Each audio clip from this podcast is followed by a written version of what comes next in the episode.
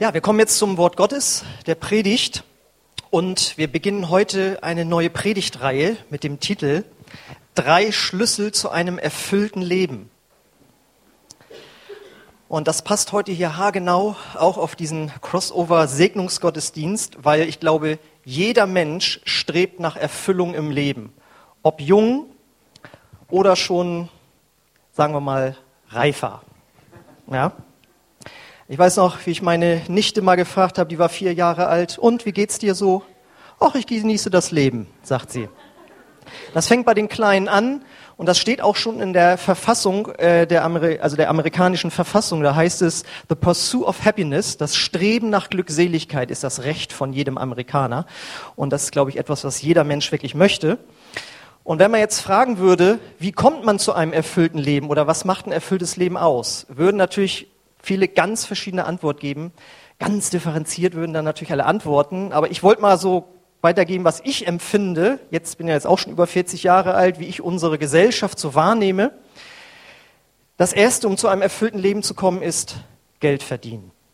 Und nicht zu wenig, weil man will sich ja auch was leisten können, um das Leben zu genießen, um erfüllt zu leben. Das zweite ist, man möchte in Beziehungen leben, die einem was geben ja, wo man sich glücklich drin fühlt, angenommen fühlt, ob Beziehung, Partnerschaft, Ehe, Familie. Das ist das Zweite. Und das Dritte ist, würde ich sagen, Persönlichkeitsentfaltung in Beruf, Hobby, um Urlaub. Ja, da sich so richtig auszubreiten. Das Problem ist nur, äh, ich habe auch mal so gelebt, sag ich mal, und die Dinge sind alle nicht schlecht, die ich aufgezählt habe. Ich glaube, dass sie einen letzten Endes nicht die Erfüllung bringen. Das, ist wichtig, das sind wichtige Dinge auf jeden Fall. Aber erfüllen sie uns wirklich restlos? Ähm, ich glaube, Erfüllung hat auch was damit zu tun, wie man am Ende seines Lebens auf sein Leben zurückguckt. Und je älter man wird, irgendwann fängt man ja auch mal an zurückzugucken. So wie waren die letzten 10, 20, 30, 40, 50, 60 Jahre. Und äh, Menschen, die mit, äh, oder Pflegepersonal, die mit Menschen zu tun haben, die im Sterben liegen, äh, die haben mal so rausgeschrieben, was Menschen, die sehr alt sind, über ihr Leben sagen. Und sie sagen, äh, also ich hätte noch mehr Dinge wagen sollen, noch mehr Chancen nutzen sollen, die mir geboten wurden, um ein erfülltes Leben zu leben. Und ich glaube, man fragt sich in dem Alter auch, hinterlasse ich etwas, was irgendwie bleibenden Wert hat? Okay, wie dem auch sei, das Schöne ist jetzt, äh, das Wort Gottes zeigt uns wirklich drei Schlüssel, wie wir ein erfülltes Leben leben können. Weil ein erfülltes Leben hat auch Gott für uns auf dem Herzen im Sinn. Das lesen wir schon in Johannes 10,10. 10. Da heißt es, da sagt Jesus, ich aber bin gekommen, um ihnen das Leben in ganzer Fülle zu schenken. Das heißt, dieses Streben nach Erfüllung oder Glückseligkeit oder wie immer du das nennen möchtest, das ist etwas, was Gott sich auch für uns ausgedacht hat, für uns Menschen.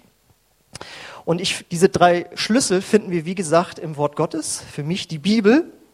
Und warum ist das so? Weil ich glaube, dass Gott uns die Bibel gegeben hat als ein Handbuch zum Leben.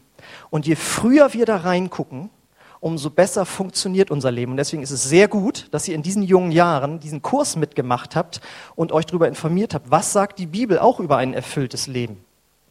Ähm, sonst sind wir nämlich so Leute wie ich, die gerne, wenn sie was Neues sich gekauft haben, erst äh, aufbauen und dann, wenn es nicht hinhaut, die Gebrauchsanweisung angucken. Ich weiß nicht, wie ihr so seid, aber es ist gut, sich in frühen Jahren schon mit der Bibel zu beschäftigen, weil das ist das Handbuch zum Leben, das unser Schöpfer und Vater im Himmel uns gegeben hat.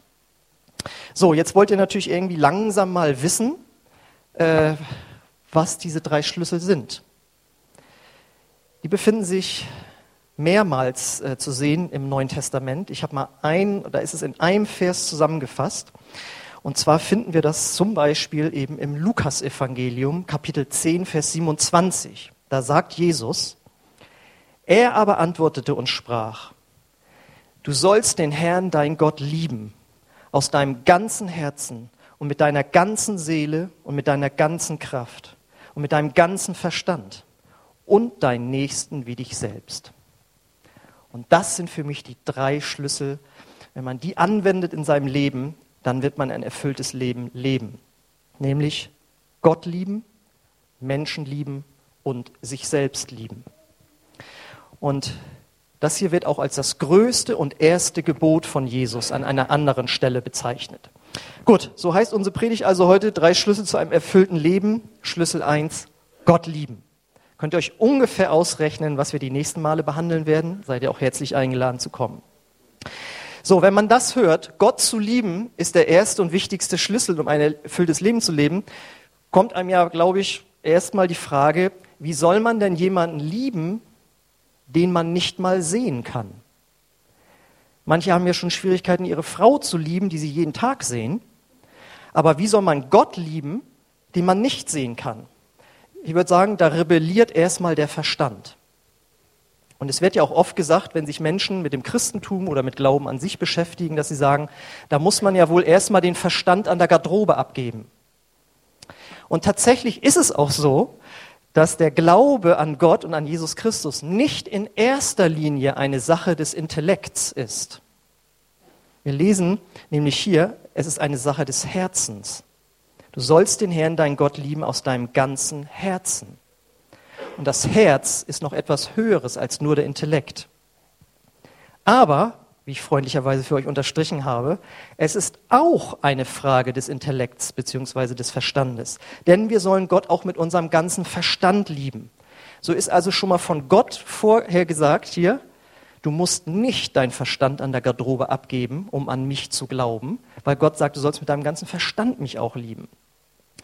Und bei mir war das so, dass ich 23 Jahre ohne Gott gelebt habe. Ich habe mich zwar konfirmieren lassen, aber ich habe nicht wirklich an Gott geglaubt, sondern ich wollte das Geld haben, dem ich mir dann auch eine Stereoanlage finanziert habe, wovon der Technics-Verstärker heute noch funktioniert. Hm. Aber dann wurde mein Bruder Christ und ich wurde gezwungen, mich mit meinem Intellekt, Verstand, mit der Bibel auseinanderzusetzen. Und ich weiß noch ganz genau, wie bei ihm auf einmal ein Buch lag, das hieß oder heißt die Bibel im Test. Und das habe ich neulich nochmal geschenkt bekommen und habe mich daran erinnert, wie das damals für mich war, vor über 20 Jahren, als ich in dieses Vorwort reinguckte und da stand, ist das Christentum glaubhaft? Gibt es eine intellektuelle Basis für den Glauben an Jesus Christus als den Sohn Gottes? Kann man als vernünftiger, kritischer Mensch der Bibel vertrauen? Gelehrte aller Jahrhunderte, aber auch ganz einfache Gläubige beantworten diese und ähnliche Fragen mit einem eindeutigen Ja. Und darum geht es in diesem Buch von Josh McDowell, also die Bibel im Test. Das war dann sozusagen mein persönlicher Crossover-Kurs, weil ich da nicht, ich kriegte nicht auf die Reihe, dass es Archäologen, Wissenschaftler, Theologen gibt, ja, die sagen, ich glaube, dass die Bibel vertrauenswürdig ist. Das brachte mich völlig durcheinander, weil man hatte mich das Gegenteil gelehrt. Das muss man alles bildlich sehen, kann man nicht so wörtlich nehmen, sind bessere Märchen und so weiter. Und so habe ich mich damit auseinandergesetzt, mit meinem Verstand, habe mit Kommilitonen diskutiert, mit dem Professor und so weiter und merkte, das ist sehr wohl eine Sache des Verstandes und man kann daran glauben. Und wenn man sich eben so mit der Bibel dann auseinandersetzt, stößt man natürlich unweigerlich auf Jesus Christus. Das Neue Testament dreht sich nur um ihn und im Alten Testament ist es voller Andeutungen auf ihn. Und dann finden wir, wenn man sich damit beschäftigt, so wie ich das dann getan habe, zwei ungeheuerliche Behauptungen über ihn. Nämlich die erste Behauptung ist, er war nicht nur ein normaler Mensch, sondern er war der Sohn Gottes und damit Gott gleich. Und das finden wir auch im Johannes Kapitel 14, 9. Da sagt Jesus, Philippus, weißt du denn nach all der Zeit, die ich bei euch war, noch immer nicht, wer ich bin? Wer mich gesehen hat, hat den Vater gesehen. Warum verlangst du noch, ihn zu sehen? Das ist eine starke Behauptung, ja. Er sagt, wer mich sieht, sieht Gott den Vater im Himmel. Und wir sind jetzt ja immer noch bei der Frage, wie kann man an einen Gott glauben, den man nicht sieht? Und Jesus sagt hier, sieh mich an, sieh mein Leben an und du wirst Gott sehen. Und wie kann man das machen? Man guckt einfach ins Neue Testament rein und liest über Jesus. Und genau das habe ich damals getan. Ich habe über Jesus Dinge gelesen, äh, die mich total fasziniert haben. Was sehen wir, wenn wir da reingucken? Wir sehen einerseits einen normalen äh, Menschen, der fleißig war, als äh, Zimmermann gearbeitet hat, der kinderlieb war, der unbescholten war, heißt es, der aber auch sehr demütig war. Aber dann fängt er mit 30 Jahren einen Dienst an, wo er Zeichen und Wunder tut, wo er Menschen annimmt, die aus der Gesellschaft ausgestoßen sind und heilt sie übernatürlich. Er erzählt Gleichnisse, wie zum Beispiel das Gleichnis vom barmherzigen Samariter, das noch bis heute äh, unsere Gesellschaft mitprägt. Diakonie und all diese Dinge gehen auch maßgeblich auf dieses Gleichnis zurück. Wir sollen unseren Nächsten, auch wenn er aus einem anderen Volk kommt, wenn er in Not ist, wir sollen ihm helfen. Kennt alle sicherlich den Samariter-Hilfsbund, ja? ja? Oder Arbeiter-Samariterbund, vielmehr so. Ja, genau. Aber Diakonie, Caritas, all diese Dinge sind entstanden daraus, was Jesus gelehrt hat über Barmherzigkeit. Und dann weiß ich noch ganz genau, wie ich äh, natürlich die Sätze gelesen habe, liebe deinen Nächsten wie dich selbst. Aber dann kam ich auch zu diesem Satz, liebt eure Feinde. Denn was seid ihr, ihr seid doch nichts Besonderes, wenn ihr nur eure Freunde liebt. Das kann doch jeder. Aber wer seine Feinde liebt, der hat wirklich die Liebe Gottes in sich. Und ich habe zu der Zeit so äh, amerikanische Rap-Musik gehört. Das war vor über 20 Jahren, Ice Cube und Ice T. Und da ging es darum, wie hinten drauf stand auf der Kassette, wer sich daran noch erinnern kann, stand drauf, das Ziel unserer Musik ist es, den Hass, den wir haben als Schwarze, in die Herzen der weißen Jugendlichen zu bringen, um dadurch zu einer Revolution zu führen. Dann las ich das so, gleichzeitig las ich Jesus, du sollst deine Feinde lieben. Christentum fand ich uncool, Ice-T fand ich cool und jetzt hatte ich ein Problem. Also der ist cool, aber der sagt schlechte Sachen und Christentum. Also Jesus ist schon nicht schlecht. Das ist schon gut, was der da sagt, ja. Und wenn du dann noch hörst, also das war faszinierend, wenn du solche Dinge über jemanden liest, das ist faszinierend. Du fängst an, dich für diese Person zu interessieren. Und wenn du dann noch hörst, dass diese Person von den Toten auferstanden ist, heute lebt und dich liebt, dann löst das in dir etwas aus. Denn wir lesen in Johannes 15, Vers 13, da sagt Jesus zu seinen Jüngern, niemand hat größere Liebe, als dass er sein Leben lässt für seine Freunde. Und wenn man heutzutage sagt, ich folge Jesus nach, dann gehört man auch zu diesen Freunden. Und er sagt, ich habe dich so sehr geliebt, dass ich mein Leben für dich gegeben habe. Und ihr wisst das ja früher, wenn das in der Schule so lief, äh, wenn man verkuppelt werden sollte, die und die ist verliebt in dich. Oder der und der dann siehst du die auf einmal mit ganz anderen Augen. Also die mag mich jetzt besonders, ja, und du öffnest dich irgendwie vielleicht ein bisschen dafür, weil sie dir auch gefällt. Und so ist es. Wir sind ja hier bei der Frage, wie kann man Gott lieben? Gott sagt eindeutig zu dir, ich liebe dich so sehr, dass ich meinen Sohn für dich geschickt habe. Und Jesus sagt, ich liebe dich so sehr, dass ich mein Leben für dich gelassen habe. Und das sollte etwas bei dir auslösen. So war es bei mir auf jeden Fall. Weil wir kommen jetzt dann nämlich zu der zweiten ungeheuerlichen Behauptung über Jesus. Habe ich schon erwähnt, aber ich möchte es nochmal sagen. Die Behauptung, dass er von den Toten auferstanden ist. Das sagt kein anderer Religionsstifter von sich. Und zwar nachdem er für unsere Sünden starb. Da ist die Frage, was ist da jetzt mit gemeint? Kann ich einfach so erklären, jeder von uns hat ein angeborenes Gerechtigkeitsbewusstsein. Wir sehen knallhart, was in dem Land falsch läuft, was der Politiker falsch macht, was die Nachbarin falsch gemacht hat, wie sich unser Ehemann an uns schuldig gemacht hat, all diese Dinge. Aber unser Gerechtigkeitsbewusstsein ist auch beschädigt. Nämlich wenn, also wir sind großzügig bei uns, wenn wir Dinge falsch machen, auch noch vielleicht bei Freunden. Aber anderen halten wir gerne ihre Schuld vor. Das heißt, unser Gerechtigkeitsbewusstsein ist beschädigt. Wir messen sehr oft mit zweierlei Maß. Und das Ding ist, Gottes Gerechtigkeitsbewusstsein ist absolut unbeschädigt. Er ist absolut unbestechlich, absolut heilig. Und wer mit ihm zusammen sein will, jetzt und auch in der Ewigkeit im Himmel, der braucht Vergebung seiner Schuld, die sich auch in seinem Leben angehäuft hat. Und die starke Botschaft des Evangeliums ist jetzt eben, dass Jesus, der Sohn Gottes, stellvertretend für dich ans Kreuz gegangen ist, sodass du Vergebung haben kannst und nicht auf Ewigkeit verloren gehst. Das ist so, als würdest du vor Gericht zu Recht schuldig gesprochen und dann steht der Richter auf, geht hin und schreibt den Scheck aus über die Geldstrafe, die du zu zahlen hast. Und so ist es. Gott sagt, alle Menschen sind Sünder aber ich habe meinen Sohn gesandt, der die Strafe für eure Sünden bezahlt. Und wenn wir das glauben und für uns persönlich annehmen, dann kommt Gott in unser Herz, dann stürzt diese Mauer der Schuld, die zwischen uns und Gott steht, ein, oder es wird eine Brücke gebaut. Wir haben das ja auch gesungen in dem Lied, äh, Deine Herrlichkeit, da ist eine, eine Kluft zwischen uns gewesen, die schien viel zu weit weg. Aber Gott hat diese Kluft überbrückt. Und das unterscheidet das Christentum auch von allen anderen Religionen. In allen anderen Religionen wird gelehrt, tu dieses und jenes, streng dich an, faste, spende, mache Dinge, um zu Gott zu kommen. Und das Christentum sagt, Gott ist zu uns gekommen und schenkt uns die Erlösung.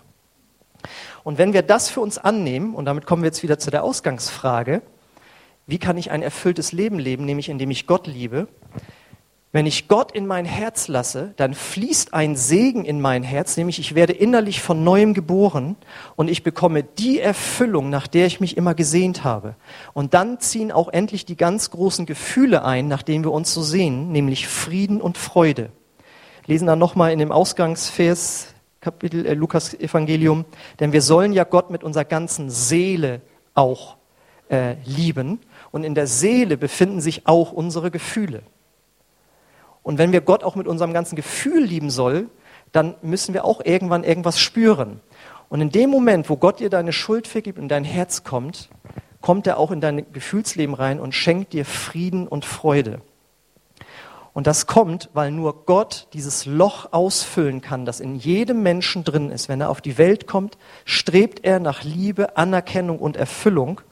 Aber wie ich am Anfang aufgezählt habe, Geld, Beziehungen, Entfaltung der Persönlichkeit, etwas wagen im Leben oder sogar etwas Großes hinterlassen, wird dein Leben nie so ausfüllen können, wie Gott es kann.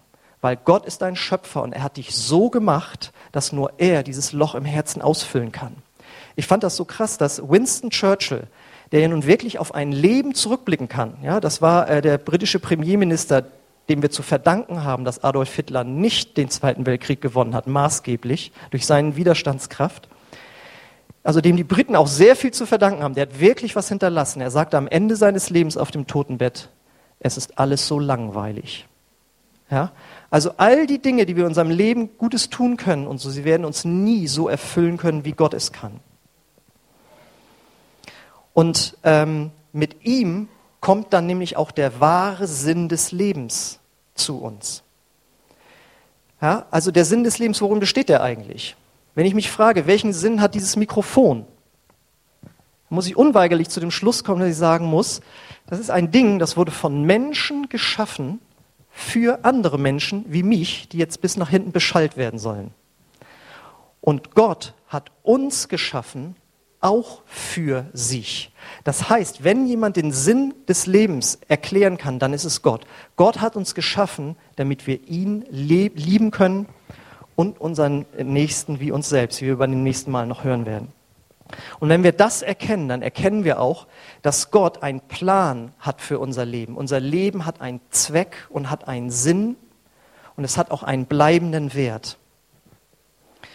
Und wenn man sagt, das macht irgendwie Sinn. Wenn man sich da auf den Glauben einlässt, dann ist die Frage natürlich, aber wie kann das jetzt in mein Leben kommen? Und darüber habt ihr ja auch gesprochen in dem äh, Crossover-Kurs. Geht ja darum, dort Gott kennenzulernen, wie Elke auch gesagt hat. Das lesen wir, wenn wir uns äh, die nächste Folie angucken. Wir sollen ja Gott mit unserer ganzen Kraft auch lieben. Und das bedeutet, dass man nicht ein Sonntagschrist ist oder so, äh, sondern dass man sein ganzes Leben, ich meine seine ganze Kraft, ja, dass man das in die Waagschale wirft und sagt, Gott, ich gebe dir mein ganzes Leben, ich will dich von ganzem Herzen, mit ganzem Verstand, mit ganzer Seele und mit meiner ganzen Kraft leben, indem man sich zu ihm bekehrt, indem man umkehrt von seinem alten Leben, Vergebung bekommt und sich dann folgerichtig auch taufen lässt. Jemand, ein Schwabe sagte mal, ein halber Christ ist ein ganzer Mischt. Ja, das steckt dahinter. Wenn wir mit, der, mit unserer ganzen Kraft Gott lieben, dann können wir keine halben Sachen machen, sondern dann geben wir Gott unser Leben ganz. Und wenn wir diese Entscheidung mal getroffen haben, und ihr habt ja diese Entscheidung auch alle getroffen, dann gilt es, diese Liebesbeziehung zu Gott zu pflegen. Und wie kann man das machen? Da merkt ihr euch jetzt einfach die vier, G, die vier Gs. Das ist nämlich Gebet, Gottes Wort, Gemeinde und Gehorsam. Ui. Durch Gebet und Gottes Wort, das man am besten jeden Tag irgendwie praktizieren sollte, hat man ganz praktisch Gemeinschaft mit Gott. Jesus, ihr kennt ja alle das Vaterunser. Er hat gesagt, geh in dein Kämmerlein und dort wird dein Vater dir begegnen, wird dich belohnen dafür, dass du Zeit mit ihm verbringst. Und dann kommt das Vaterunser, dass wir da aber nicht runterrappeln sollen, sehr witzig. Er sagt extra, plappert nicht wie die Heiden. Und was ist am meisten runtergeplappert worden? Das Vaterunser. Nein, das Vaterunser ist eine Anleitung, wie man zu Gott beten kann. Mein Vater, der du bist in den Himmeln. Dann kann man da mal drüber nachdenken und beten, was das alles bedeutet. Dein Reich komme, dein Wille geschehe. Unser täglich Brot gib uns heute. Wir können bitten. Wir können für andere Menschen beten. Das ist eine Anleitung, wie wir eine Zeit mit Gott verbringen können. Und deswegen ist das Schöne auch, man sitzt dort seine Zeit nicht ab sondern man holt sich dort Liebe, Kraft und Inspiration. Das sollte die Motivation sein, warum wir am besten täglich Zeit mit Gott äh, verbringen. Wie ein Ehepaar, das hoffentlich regelmäßig Zeit miteinander verbringt, sich austauscht und dadurch die Liebe irgendwie immer wieder erneuert wird. Das ist also die ersten beiden Gs. Und die Gemeinschaft der Gemeinde soll uns, soll euch Kraft geben, so zu leben, wie Gott es möchte, nämlich gehorsam, seinen Geboten gegenüber. Jesus sagt, wer mich liebt, der hält meine Gebote. Und das geht nur, wenn wir Kraft von Gott jeden Tag bekommen. Sonst sind diese Gebote zu hoch angesetzt. Aber mit Jesus in uns ist es möglich, so zu leben. Und wenn wir uns mal vorstellen, wir alle würden so leben, dass wir zuerst in unserem Leben Gott lieben, dann würde eine Grundlage geschaffen für ein erfülltes Leben, auf das man aufbauen kann, dann mit den nächsten beiden Schlüsseln, die wir beim nächsten Mal hören werden. Und ich kann jetzt schon sagen, äh, es ist, geht nicht darum, dass wir unseren Nächsten lieben sollen, sondern zu, als zweites kommt, dass wir uns selbst lieben sollen. Ja, das schon mal vorausgeschickt. Also kommt gerne wieder oder hört es euch im Internet an. Aber zuerst kommt, dass wir Gott lieben und das bildet die Grundlage für dieses erfüllte Leben.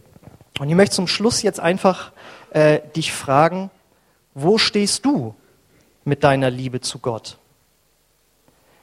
Kennst du ihn überhaupt? Wenn ja, ist er der Mittelpunkt deines Lebens?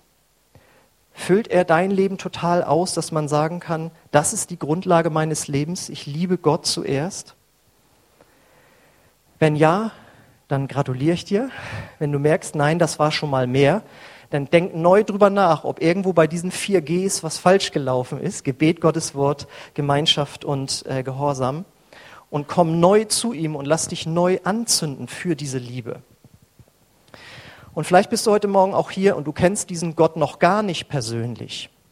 Dann möchte er sich dir persönlich vorstellen, beziehungsweise es hat er schon getan durch die Lieder, die wir gesungen haben. Seine Gegenwart ist hier, durch das, was ich jetzt gepredigt habe. Und wer ein offenes Herz hat, kann Gott kennenlernen. Gott ist von je, ist je, von jedem von uns nur ein Gebet entfernt. Aber wie gesagt, es ist nicht ein Gebet, das man einfach so runterplappert, sondern das ist ein Gebet, das von ganzem Herzen kommen muss, indem man einfach sagt, hier bin ich, Christus, ich bin dein, erlöse mich. Das kürzeste Bekehrungsgebet, das ich je gehört habe, kommt aus dem Martin Luther Film. Vielleicht schon mal gehört oder gesehen.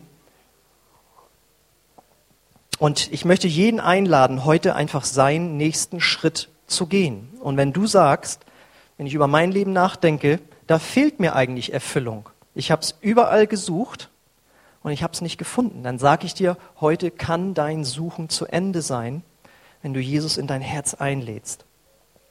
Und ich möchte jetzt einfach noch für uns und für euch alle beten, für euch natürlich auch gleich nochmal speziell, wenn wir euch segnen. Aber für jeden, der heute Morgen hier ist, möchte ich einfach beten, dass Gott dein Herz berührt. Weil ich kann hier nur einfach Worte sagen, aber Gott selbst will es dir erklären. Und wenn du magst, darfst du deine Augen schließen und ich möchte euch jetzt einfach beten, äh, segnen und für euch beten. Vater im Himmel, ich danke dir dafür, dass du dich uns gezeigt hast durch Jesus. Und ich danke dir, Jesus, dass du durch dein Leben gezeigt hast, wie der Vater im Himmel ist. Und ich bete für jeden, der heute Morgen hier ist, dass er eine Offenbarung bekommt darüber, dass du sein Freund sein willst, dass du sein Vater sein willst, dass du ihm die Schuld vergeben willst und dass du ihm ein erfülltes Leben geben möchtest. Herr, ich bete, dass du das machst, was ich nicht machen kann durch meine Worte. Und ich bete für jeden, der dich schon kennt und der vom Weg irgendwie abgekommen ist. Und ich bete, dass du ihn zurückholst und einfach neu diese Erfüllung spüren lässt, indem man neu sein Leben in deine Hand gibt. Amen. Amen.